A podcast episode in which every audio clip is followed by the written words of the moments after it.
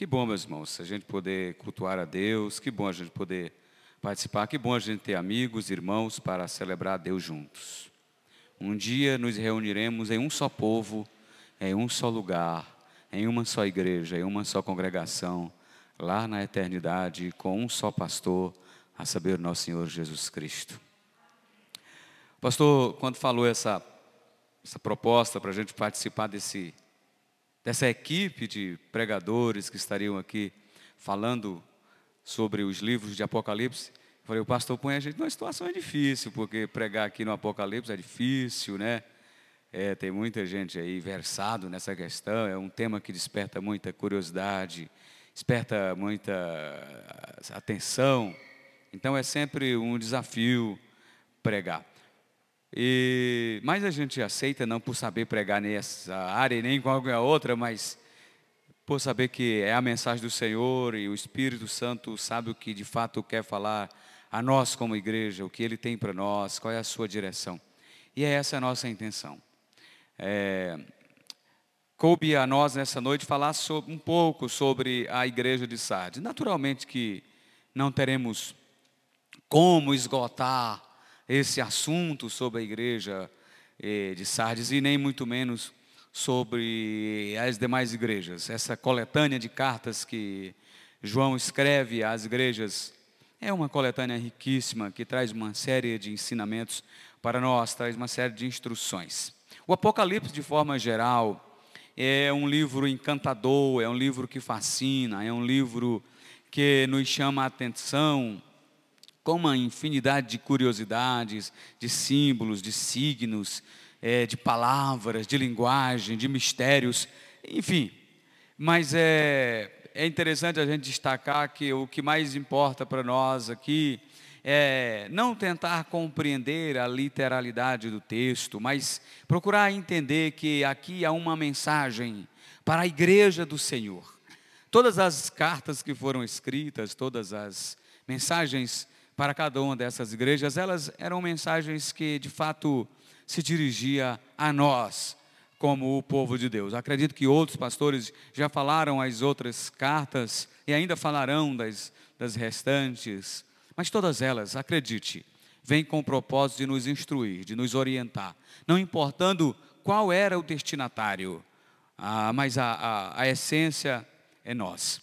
Entender que o que Deus mostrou ali para João, o que Deus revelou para João, as visões tinham mensagem para o seu tempo, mas tinham mensagem para o futuro. Então, nesse aspecto de entender que as mensagens eram para o tempo de João e para o futuro, as cartas às igrejas são de um valor permanente e elas têm em vista que é, aquela igreja era do Senhor e que essa igreja que aqui está é a igreja do Senhor. Então, que o Senhor fale conosco através dessa passagem. O texto é, é Apocalipse capítulo 3 e o verso é do número 1 ao número 6. E a leitura que eu estarei lendo aqui é a versão, a linguagem de hoje. E o texto começa dizendo assim. Aqui, ah, bom, já está a nossa linguagem aqui já. Estamos muito bem. O pessoal aqui é eficiente, hein, pastor? Rapaz, é ligeiro.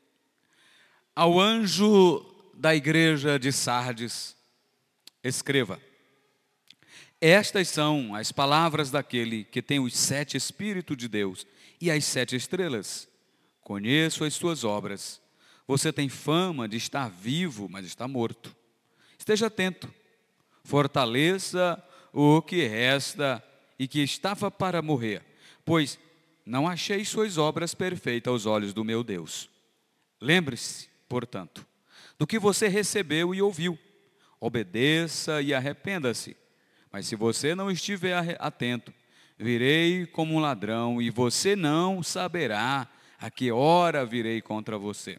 No entanto, você tem aí em Sardes uns poucos que não contaminaram as suas vestes. Eles andarão comigo, vestidos de branco, pois são dignos. O vencedor será igualmente vestido de branco. Jamais apagarei o seu nome do livro da vida, mas o reconhecerei diante do meu Pai e dos seus anjos.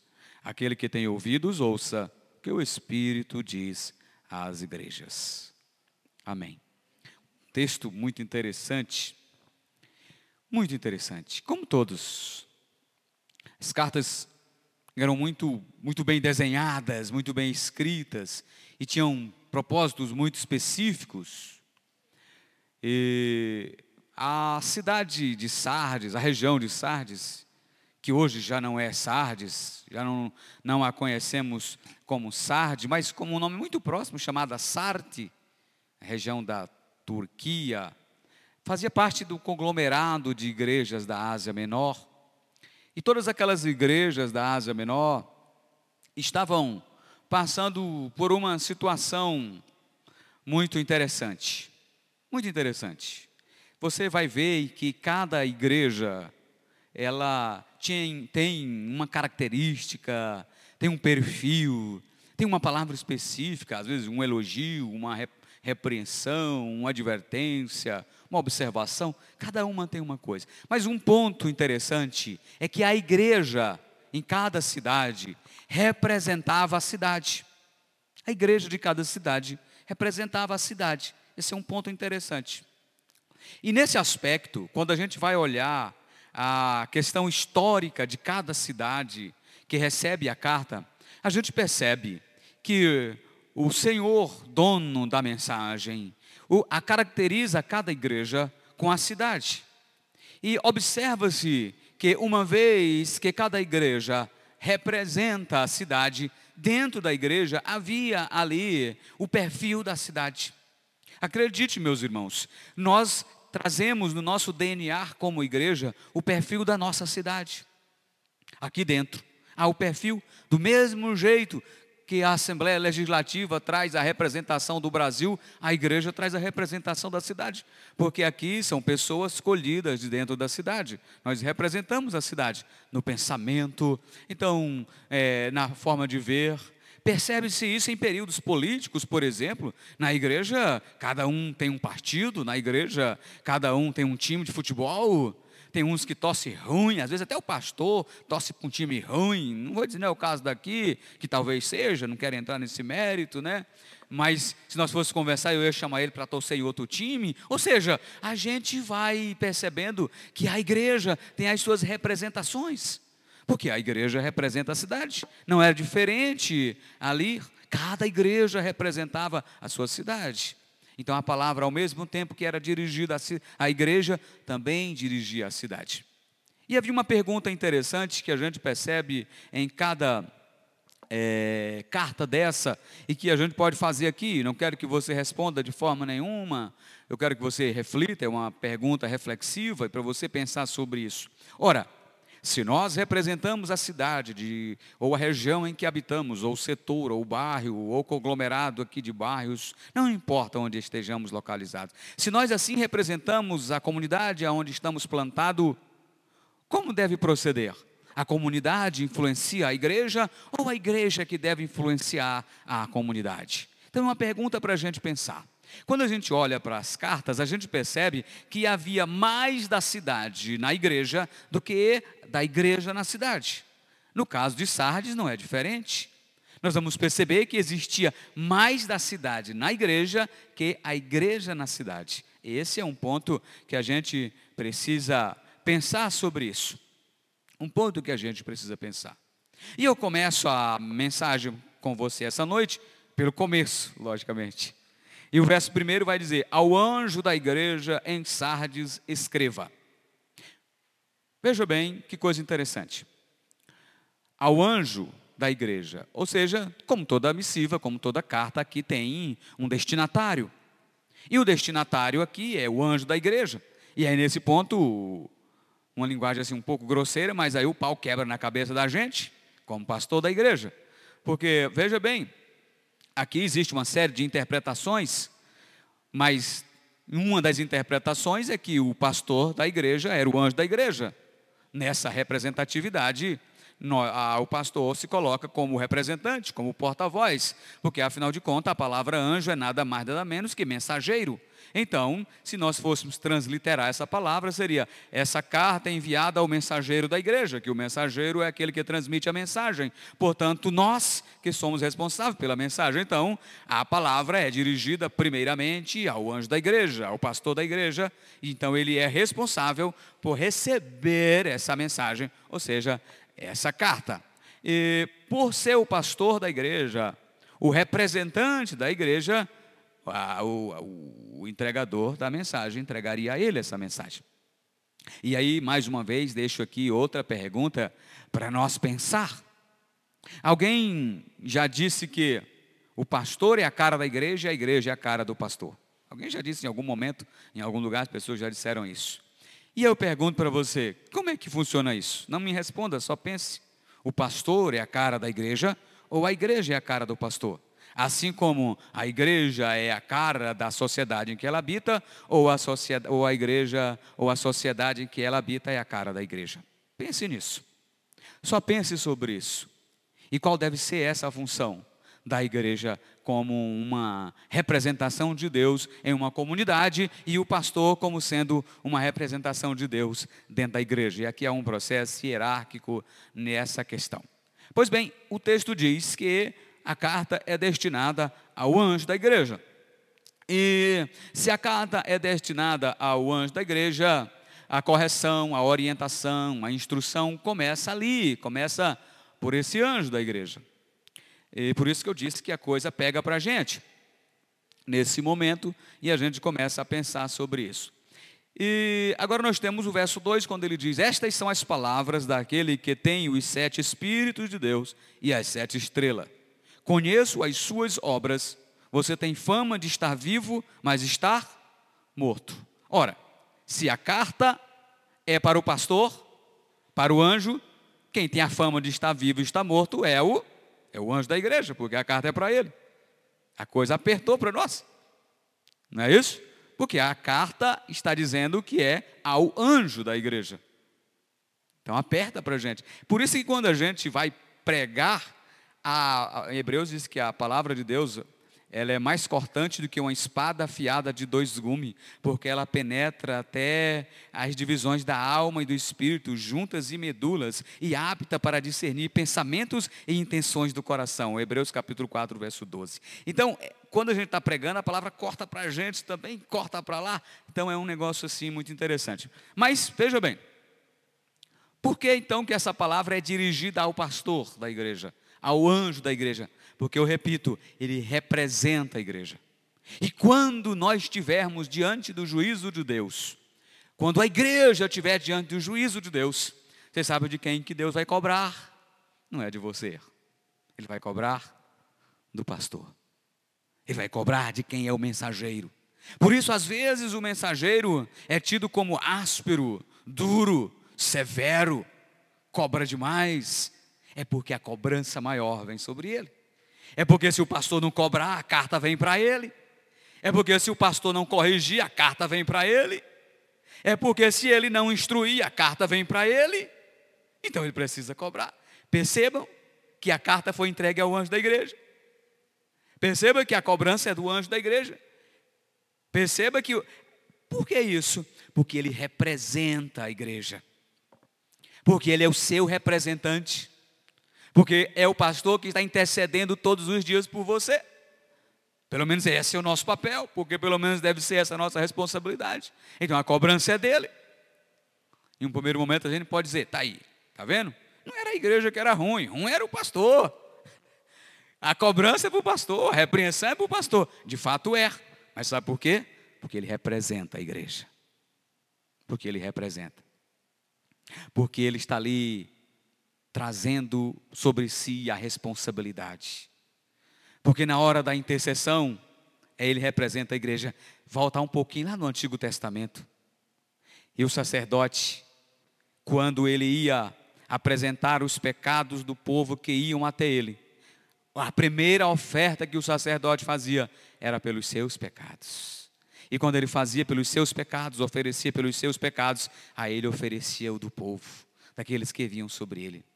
A Bíblia diz que Jesus tomou sobre si as nossas iniquidades, o profeta Isaías escreve isso, e ele levou os nossos pecados, o castigo que nos traz a paz estava sobre ele, ou seja, o pastor carrega os seus pecados, o seu fardo, quem carrega é ele, a carga é, é dele. Quando a igreja peca, quando a igreja erra, o Deus, dono da igreja, cobra do líder, cobra do pastor. Aqui, nesse momento, eu estou prefigurando como sendo o mensageiro que recebe a missiva. Então a carta é dirigida a ele e o anjo cobra dele. Estas são as palavras daquele que tem os sete Espíritos de Deus. As, conheço as tuas obras. Você tem fama de que está vivo, mas está morto. Primeiro, vamos entender quem é o emissário da carta. Nós falamos quem é o destinatário. E aqui ele se apresenta como emissário. Agora, o emissário é aquele que tem os sete Espíritos de Deus. O emissário é aquele que tem na mão as sete estrelas de Deus. Há uma referência à plenitude do Espírito, os sete Espíritos. Não é que há uma setúpula é, divindade, não é isso.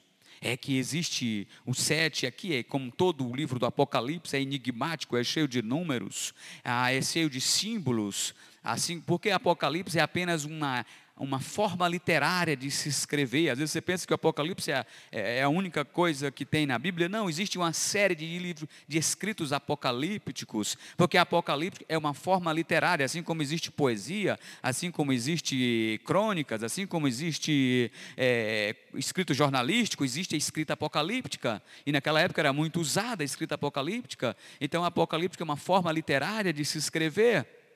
E aqui a forma, a, a escrita apocalíptica é cheia de símbolos, cheio de sinais.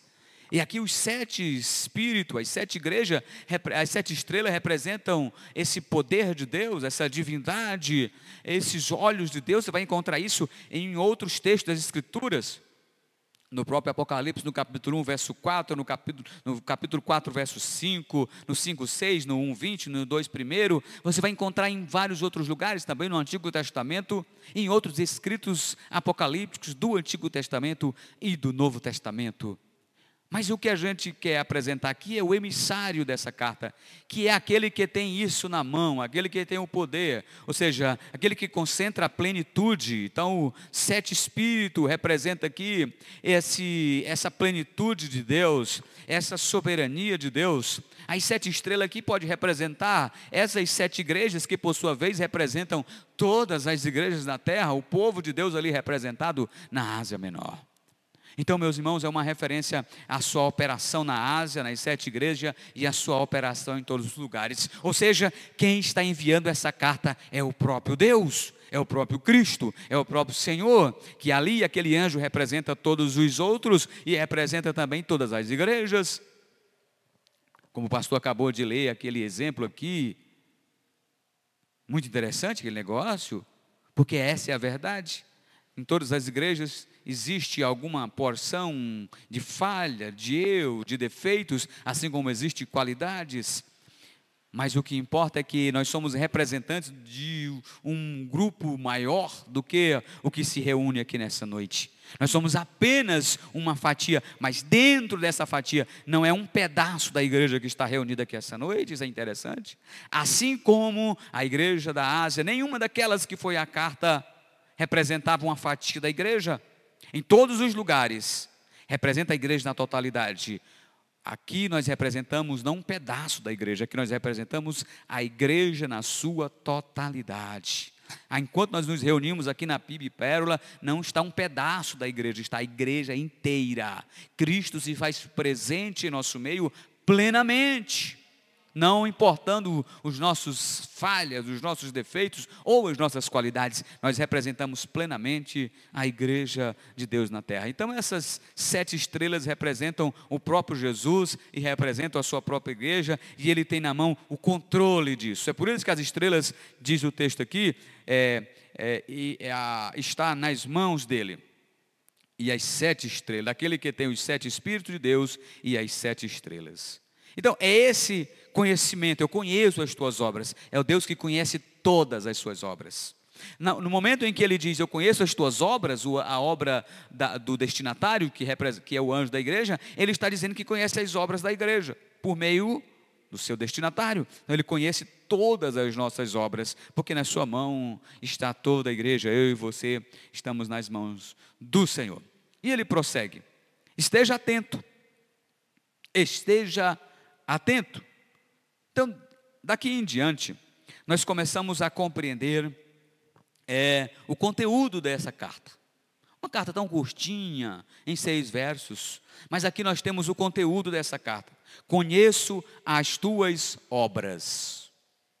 Conheço as tuas obras. É, existe um, um, é, uma situação.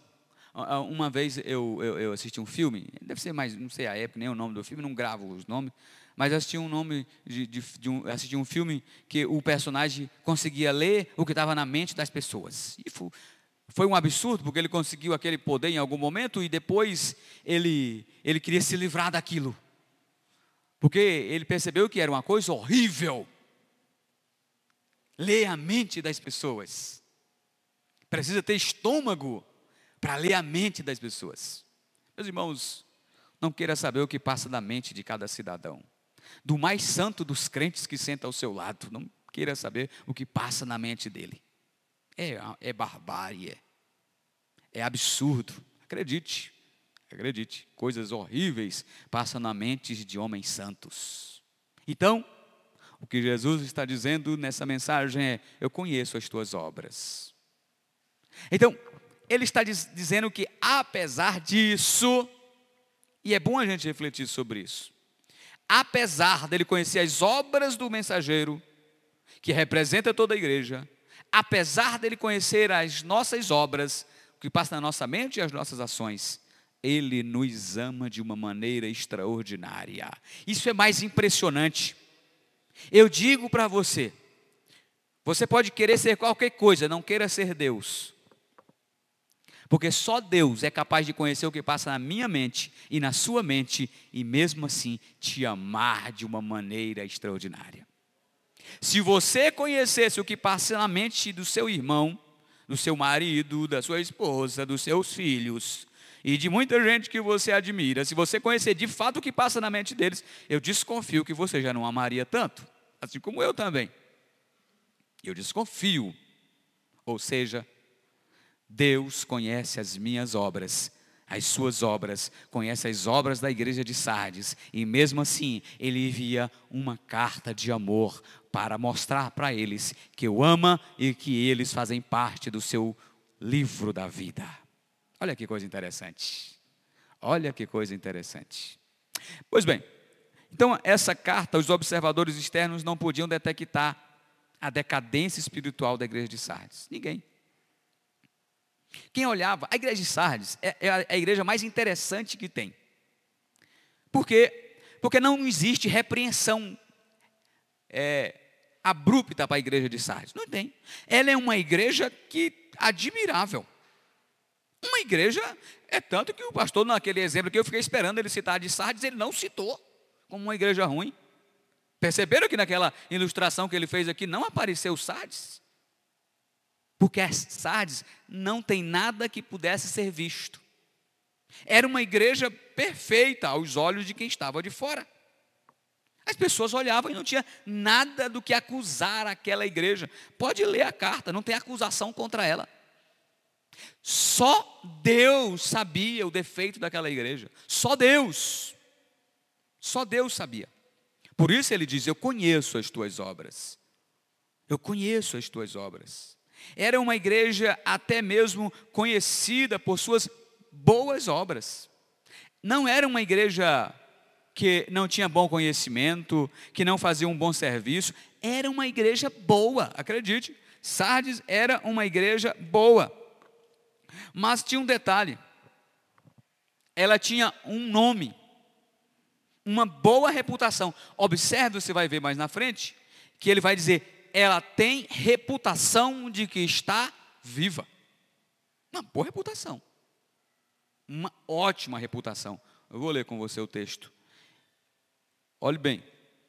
Esteja atento, fortaleça o que resta e que estava para morrer, pois não achei suas obras perfeitas aos olhos de Deus. Lembre-se, portanto, do que você recebeu, ouviu, obedeceu, arrependa-se, mas se você não estiver atento, virei como ladrão e você não saberá a que hora virei contra você. No entanto, você tem aí em Sardes uns poucos que não contaminaram as suas vestes.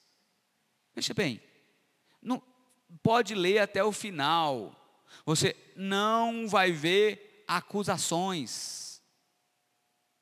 Que era uma igreja é, que escandalizava, uma igreja que tinha é, uma fama má na cidade, era uma igreja que tinha uma boa reputação. Por quê? Então, o que era aquela igreja? Aquela igreja era uma igreja nominal. Uma igreja nominal. Era esse o defeito daquela igreja. Era uma igreja que tinha nome. Uma igreja que tinha reputação. Mas ela tinha só roupa. Se você tiver curiosidade depois, pesquise sobre a grande Sardes. Sardes foi uma das cidades dos grandes impérios, onde foi famosa pelo seu poder militar, famosa pela sua riqueza, famosa pelo seu poder econômico, famosa pela sua localização, pela sua segurança, famosa por ser desejada pelos conquistadores de conquistar e não conseguirem. Em toda a história de Sardes só teve três conquistas, três conquistas. E conquistas muito difíceis para ser alcançada, mas ao mesmo tempo fáceis de ser conquistada. Pesquise um pouco sobre essa igreja. Sobre essa igreja não, sobre esta cidade. Você vai perceber uma cidade bem localizada, rodeada de montanha, em um lugar agradável, cidade rica. No Império Antigo, no grande é, tempo dos persas, era uma cidade bem localizada, era exatamente de Sardes, de onde saía a primeira e grande estrada real que levava o povo de Sardes até o grande império da rainha Vastia, ou daquele rei onde Esté também foi rainha, e saía uma estrada de lá até aquele reino. Foi a primeira e grande estrada real. Era um povo que tinha nome, fortuna, tinha poder. E ali tinha uma igreja que também tinha essas mesmas característica, era um povo próspero ao extremo, mas ocupado com as coisas externas da atividade religiosa, mas sem vida espiritual. Era um povo que tinha fama de estar vivo. Era uma igreja bonita, uma igreja de fachada. Ao anjo da igreja de Sardes escreve: Estas palavras são palavras daquele que tem os sete espíritos de Deus e as sete estrelas. Conheço as tuas obras. Você tem fama de estar vivo. Percebe? Fama. Então era uma igreja que tinha vivia de fachada, tinha uma boa fama, uma bela vista na sociedade, tinha uma boa aparência de vida, mas estava morta. Precisamos ter muito cuidado com isso. Essa é a grande orientação de Deus para a igreja. Esse é o teor da mensagem. O conteúdo da carta era: vocês são uma igreja de fachada. Precisamos ter cuidado. Essa é uma é, é, é um perigo que a gente vive no mundo moderno, de sermos crentes de fachada. Diante disso, diante dessa descoberta, diante dessa observação, por que, que Jesus sabia disso? Porque ele conhecia as obras, porque ele conhecia a mente, porque ele sabia o que passava no coração. E ser crente de fachada é muito fácil. Ser crente é muito fácil. Fazer discurso é muito fácil. Pregar aqui é muito fácil. Divulgar que somos crentes, fazer um prédio, fazer qualquer coisa é muito fácil.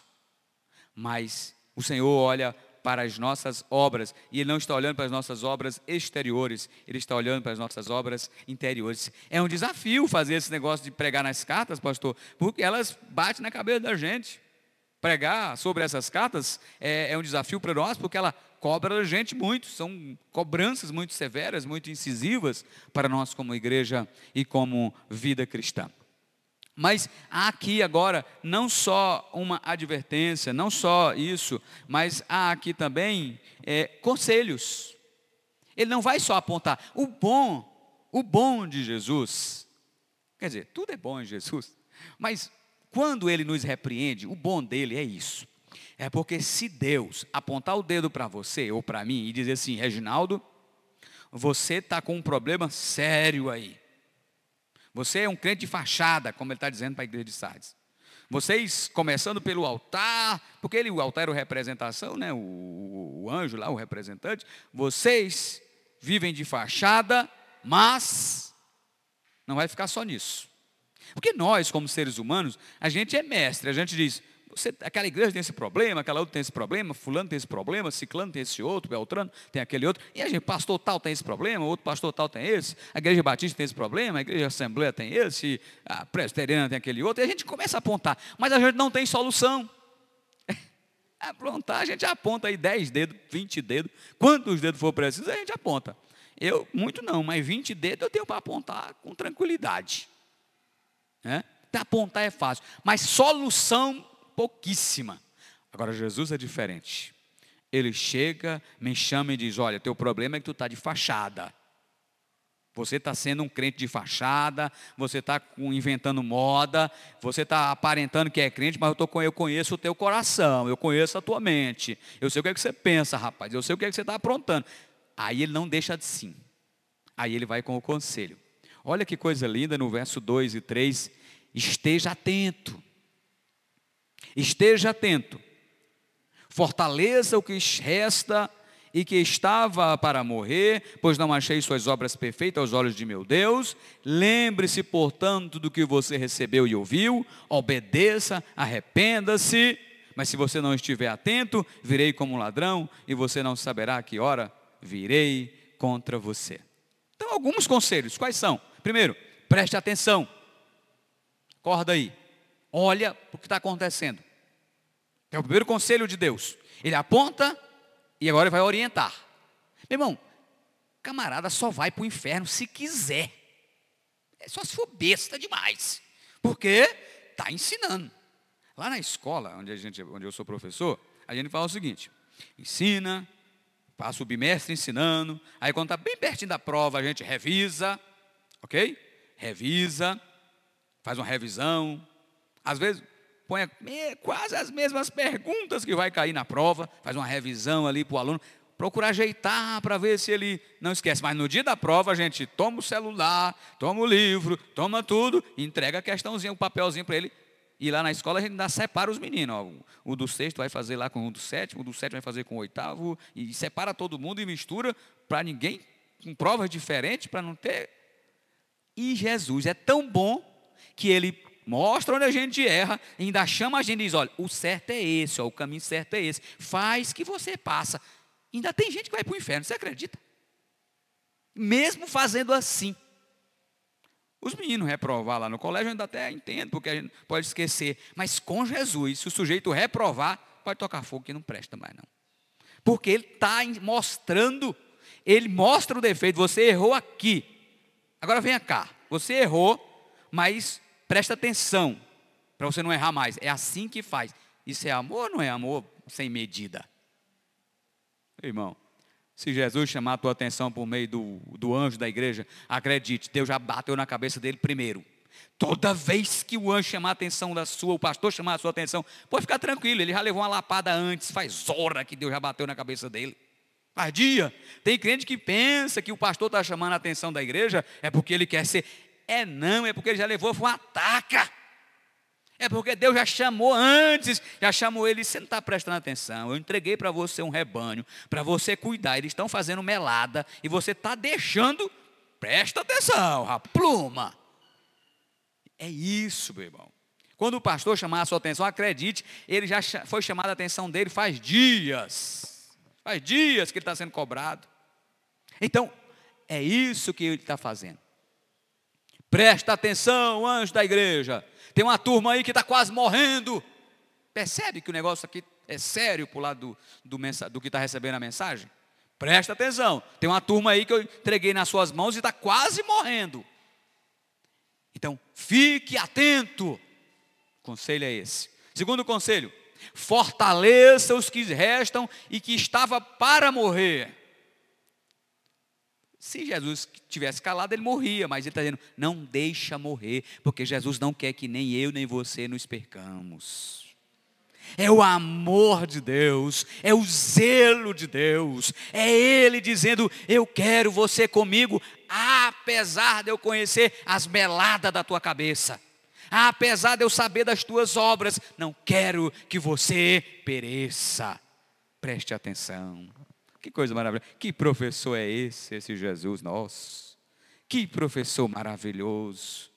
Então, esse é o conselho. Ele aponta o nosso erro e dá o conselho, mostra o caminho. E aí ele diz: Você fez errado, filho. Verso 3: Melhora as tuas obras. Olha que coisa. Melhora as tuas obras.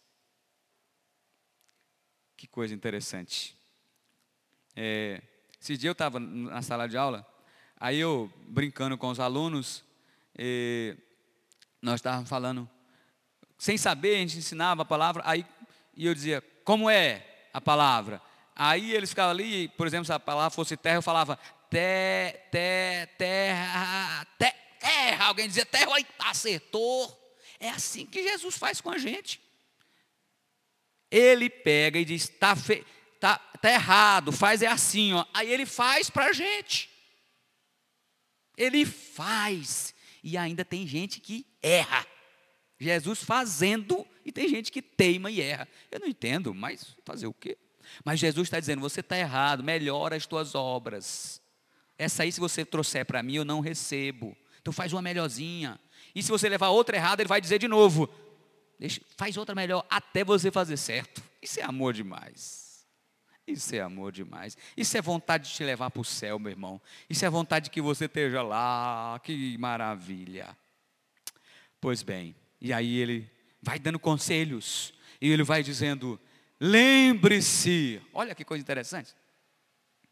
Lembre-se. Lembra? Ó, lembra, lembra. Professor, tem, deve ter alguns professores por aqui, né?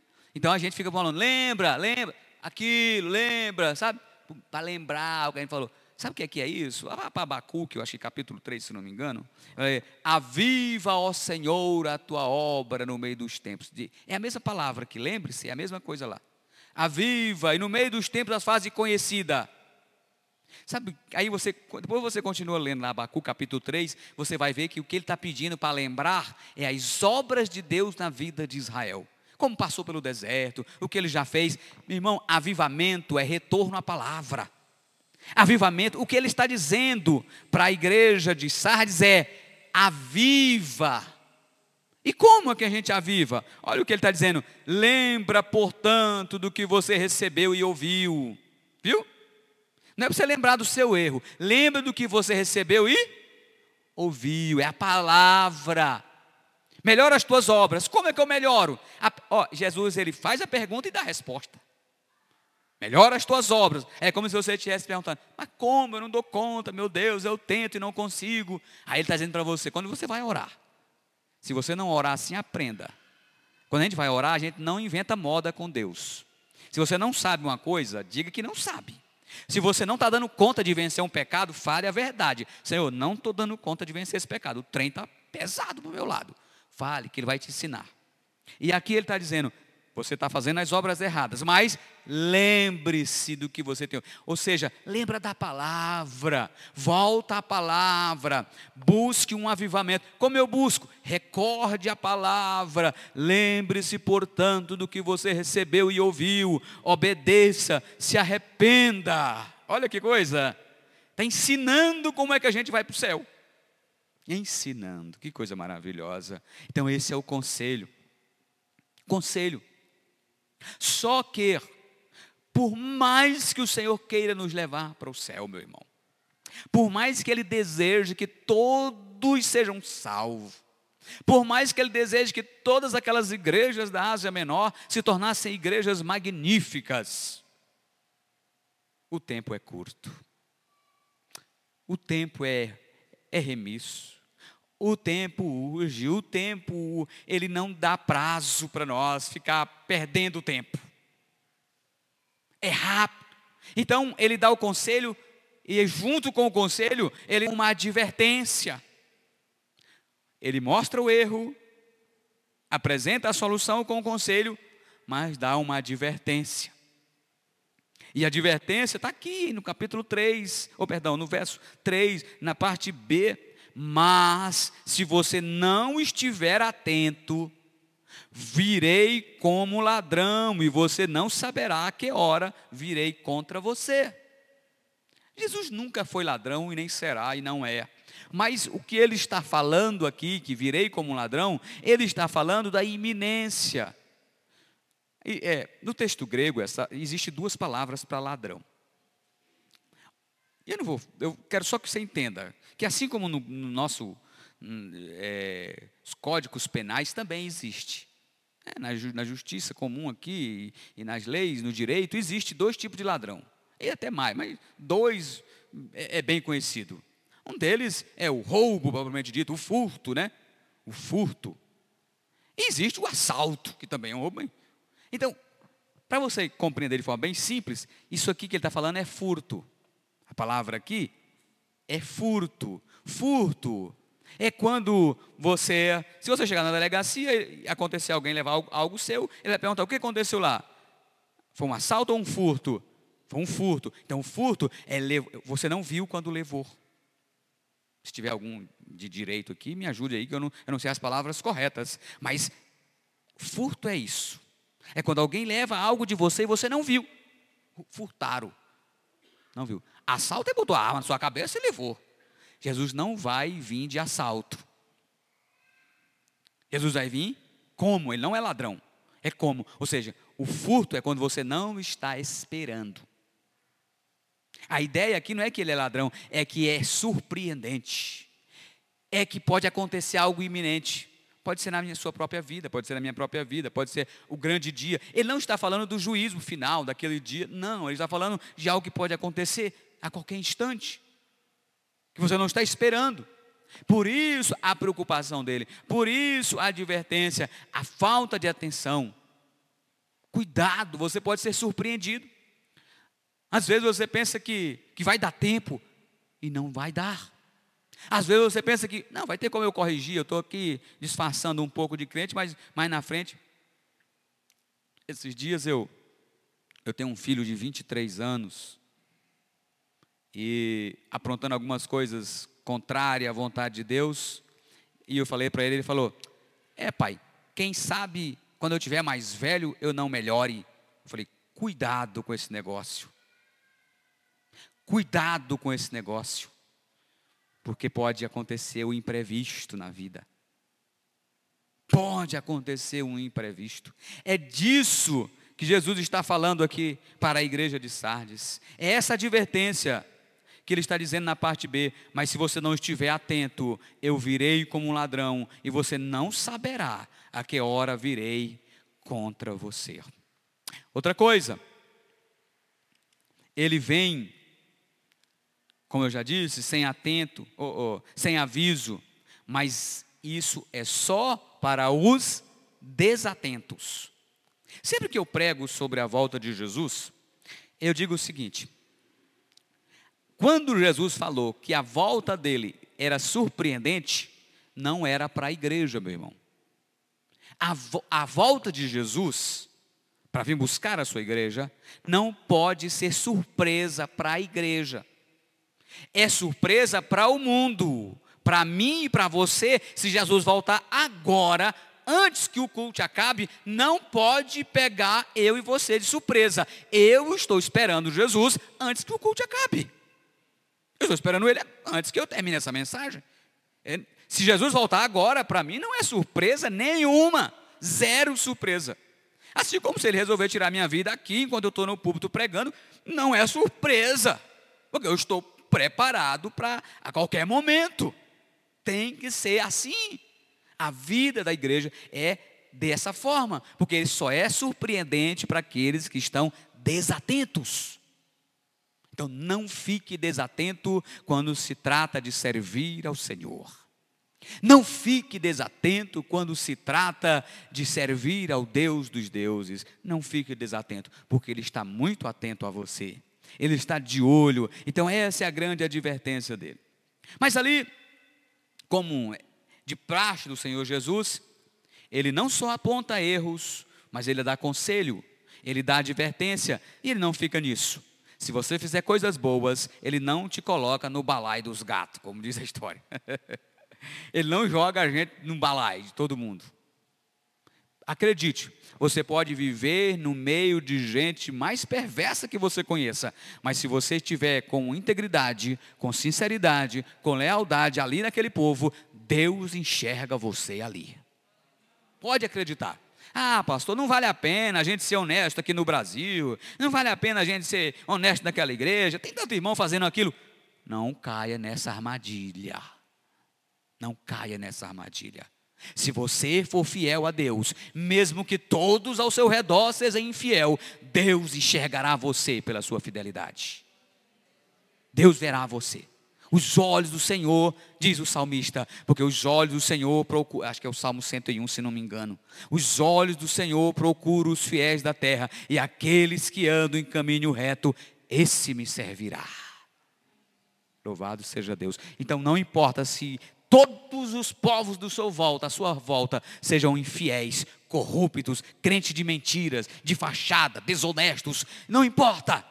Você que é servo de Deus precisa manter a sua postura de fiel, porque Deus não contará você com os infiéis. E aí ele diz assim, dando essa palavra de elogio: Que coisa linda isso aqui, que coisa maravilhosa. Verso 4: No entanto, você tem aí em Sardes uns poucos que não contaminaram as suas vestes. Glória a Deus. Viu como Jesus está de olho? Viu como Jesus está de olho? Ele conhece as obras de todos, mesmo que sejam pouquíssimos. Mas ele está de olho, ele não deixa passar, meu irmão. Louvado seja Deus, glória a Deus. Não deixa. Então, seja fiel. Ah, não vale a pena. Seja você fiel. Preste atenção na palavra, esteja atento, não importa. Não olhe para a direita nem para a esquerda, seja você. E aqui a gente aprende uma lição. Nem todos se contaminam. Pode ser chuva de que for, a lameira que existir, nem todos se contaminarão. Então não pense que, ah, aqui não vai, não vai escapar um. Não, não se equivoque. Tem gente que vai ser fiel. Sempre vai ter gente fiel a Deus. Sempre vai ter os remanescentes fiéis. Sempre terão aqueles que temem ao Senhor de verdade. Sempre terão crentes genuínos. Em qualquer igreja tem crente verdadeiro. Louvado seja Deus. Que você e eu sejamos contados com esses. Que nós sejamos, quando o Senhor voltar, sejamos contados entre os fiéis nem todos se contaminam. E aqui eu deixo até uma palavra, porque o Senhor diz o seguinte: para quem? Para esses. Está ali no finalzinho do, da parte B, do 4. Eles andarão comigo. Olha que maravilha. Ah, que coisa maravilhosa. Bom, sabe quem vai andar com Deus? Parece redundância, mas é bom a gente memorizar anda com Deus os fiéis. Então você quer mesmo andar com Deus? Seja fiel. Se você for fiel aqui na terra, acredite, você andará com Ele na eternidade. Não espere andar com Ele na eternidade sem andar com Ele aqui na terra. Se você não anda com Deus aqui na terra, não andará com Ele na eternidade. Isso é fato. Se você não for fiel aqui na terra, não pense que você vai não, quando chegar lá melhora. Não pense, não se equivoque, não se engane. A coisa é mais séria do que você imagina. Anda com Deus na terra, andarão com Deus no céu. É fiel com Deus na terra, estará com o fiel na eternidade. É, vale a pena. Então vale a pena ser fiel a Deus. Não importa o que o mundo diga, não importa o que pensem, vale a pena. Sempre valerá a pena ser fiel ao Senhor. o vencedor, eles andarão comigo vestidos de branco, pois são dignos. Essa palavra é maravilhosa. Dignidade. Dignidade. Meu irmão, isso é algo sério. Olha, tudo que você fizer para Deus. Ah, eu estava aqui há a Tânia viu os irmãos colocando e falou: os irmãos estão querendo mesmo fazer o banheiro. Os irmãos passam, pá, coloca aqui, os irmãos estão querendo mesmo. Hein? Então é isso. Tudo o que você faz, tudo o que você planta, você colherá. Isso é dignidade. Acredite, se você fizer qualquer preço, qualquer sacrifício aqui para servir ao Senhor com fidelidade, Ele te recompensará. Ele te recompensará. E aí ele diz: Você vai andar comigo com vestes brancas, com vestes brancas. Essa era uma analogia, naturalmente, né? Para os vencedores. Era uma analogia Naquele tempo, João escrevia com muita é, categoria no que diz respeito a, a, ao entendimento da sua cultura local. E ali, os vencedores eram sempre, principalmente os gregos, e João escrevendo para uma região que era helenística, ele entendia isso, que sempre que os vencedores iam receber um, um, uma recompensa diante do, do imperador, eles iam vestidos de roupas brancas, porque as roupas brancas representavam pureza, representavam não contaminação, representavam os desafios que eles tinham passado, e as, toda essa simbologia que existia ali. A ideia é que você vai receber algo por aquilo que você fez, por aquilo que você fez. Então, naquele tempo, quando um, um guerreiro vinha de uma batalha, um conquistador, ele vinha lamuzado de sangue. O seu, a sua espada melada, a sua uniforme suja, a sua bota ensanguentada e lameada, mas aí ele tomava um banho e no dia que o imperador ia homenageá-los, então eles se vestiam de roupas brancas, porque a batalha tinha passado. A batalha tinha passado. Nossa batalha é aqui, mas a recompensa é ali. Louvado seja Deus. Então não esqueça disso. Então é isso que ele está falando. E prossegue ainda. O vencedor será igualmente vestido de branco. Jamais apagarei o seu nome do livro da vida, mas o reconhecerei diante do meu Pai e dos seus anjos. Olha que coisa maravilhosa. É o reconhecimento. Muitas vezes a gente está esperando o nosso reconhecimento aqui na terra. Muitas vezes a gente quer receber logo o troféu, muitas vezes a gente quer receber o prêmio, muitas vezes a gente quer receber o parabéns, a gente quer receber o aplauso, porque isso é gostoso. A gente tem um, uma palavra de parabéns, que bom trabalho que você está fazendo, né? que maravilha, que coisa linda. Isso é maravilhoso, né? A gente precisa até disso, né? Mas no que diz respeito à vida espiritual, no que diz respeito ao trabalho do reino de Deus, meu irmão, vale a pena, mesmo que a gente não seja recebido com galardões na terra, entender que lá no céu seremos reconhecidos pela nossa fidelidade na terra. E por fim, verso 6: aquele que tem ouvidos, ouça o que o Espírito diz às igrejas. Agora observe que quando ele começa a mensagem, a gente inicia a leitura dizendo: tome lá a cabeça do pastor para ele aprender. Mas aí, quando chega no final, a coisa muda. Porque agora ele está dizendo: a mensagem vai para quem? Quem tem ouvidos, ouça o que o Espírito diz a quem? Então a mensagem era para quem? Para a igreja. Mas por que então que ele destinou ao anjo? Porque a paulada começa na cabeça dele e depois ele transmite à igreja. Não a paulada, mas a mensagem, né? O evangelho. É isso. Porque a mensagem, a missiva, a carta, as advertências, os elogios, os conselhos, é para a igreja, é para nós. Como diz o escritor cristão, chamado, um autor cristão chamado Pedro Severino da Silva, ele escreve um comentário sobre Apocalipse e eu notei umas palavras dele aqui que ele diz assim: os ouvidos de um homem são a sua sensibilidade espiritual, e o seu ouvir é o uso dos meios espirituais que produzem mudanças em seu íntimo. Quer ser mesmo transformado? Ouça o que o Espírito diz. Não só escute o que o pastor prega, ouça o que o Espírito diz.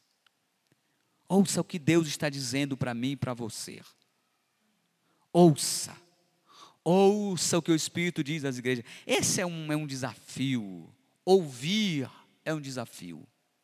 Eu escuto muitas coisas, e você também. Mas se a gente for prestar bem atenção, a gente ouve pouco. Escutar, escuta muito, mas ouvir é pouco. E aqui o que ele está dizendo é: ouça o Espírito. Para ouvir o Espírito, precisa tudo isso que ele falou antes: atenção. Então, meus irmãos, é tempo de estarmos atentos, é tempo de reconhecermos os sinais dos últimos dias e nos voltar para Cristo em contrição e arrependimento. Avivamento é isso. Avivamento é contrição, avivamento é retorno às palavras, avivamento é arrependimento, avivamento é aquebrantamento, avivamento é voltar às Escrituras. Que Deus nos fortaleça, que Deus fortaleça o seu povo, que Deus abençoe a sua igreja na terra, que Deus nos permita que venhamos a ser achados como fiéis na terra e encontrados em aprovação diante de Deus. Que Deus nos ajude, nos abençoe. Curva a sua cabeça, quero orar com você e retornar a palavra ao nosso pastor.